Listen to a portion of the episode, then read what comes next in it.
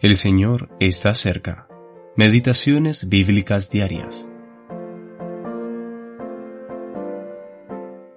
También les dijo, Id, comed de la grosura, bebed de lo dulce, porque la alegría del Señor es vuestra fortaleza.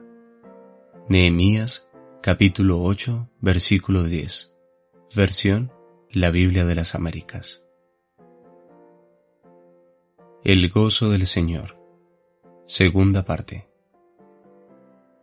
Nehemías, viendo la aflicción y las lágrimas del pueblo, fue conducido por el Espíritu Santo para consolarlos y darles un consejo útil para vencer su tristeza.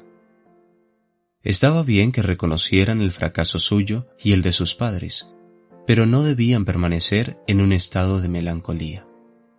El Señor quería que fueran felices, porque la alegría del Señor era su fortaleza. Su primer consejo fue que vayan a comer grosuras y a beber vino dulce.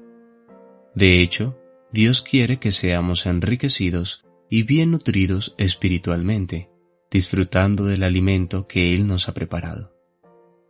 Cuando el hijo pródigo volvió a su casa, confesando sus faltas, el padre le tenía preparado un becerro gordo, porque ya no tenía que comer las algarrobas que comían los cerdos.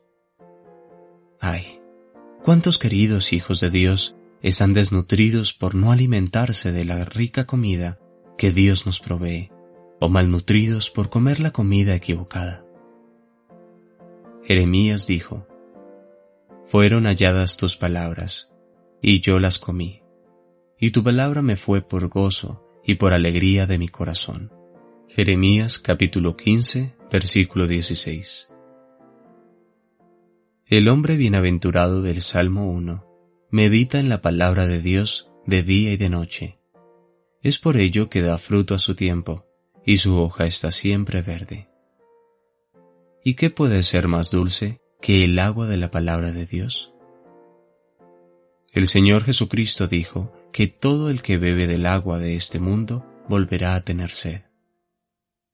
Esta jamás podrá satisfacer el corazón de un hijo de Dios, cuya nueva naturaleza solo puede satisfacerse con el agua de la palabra, la cual es más dulce que la miel y que la que destila del panal. Salmo 19, versículo 10. Si quieres ser feliz en el Señor, entonces sé muy cuidadoso con lo que alimentas tu alma. Es muy triste que en nuestros días muchos cristianos descuiden la palabra de Dios. Toma la decisión de dejar que la palabra de Cristo more en abundancia en ti. Colosenses capítulo 3, versículo 16. A. M. Bergman